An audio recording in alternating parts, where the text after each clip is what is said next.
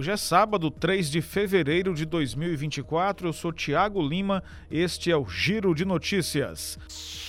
Um apostador da cidade de Tianguá na região da Ibiapaba do Ceará, acertou as 15 dezenas sorteadas e conquistou um prêmio substancial de mais de 800 mil reais no concurso 3019 da Loto Fácil. A Caixa Econômica Federal divulgou que o ganhador conquistou a bolada com apenas uma aposta simples. Um suspeito de furtar uma motocicleta se entregou espontaneamente à polícia quando era perseguido por pessoas que queriam agredi-lo pelo crime. O caso ocorreu em Jijoca de Jericoacoara, no litoral oeste do Ceará.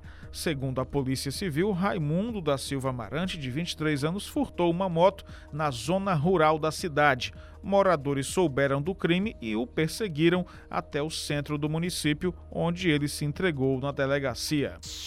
A cidade de Fortaleza possui mais igrejas e templos do que hospitais e instituições de ensino, conforme novos dados do censo 2022 do IBGE.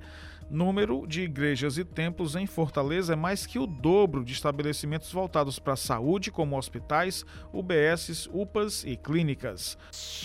O Giro de Notícias tem produção, edição, locução e sonoplastia de Tiago Lima.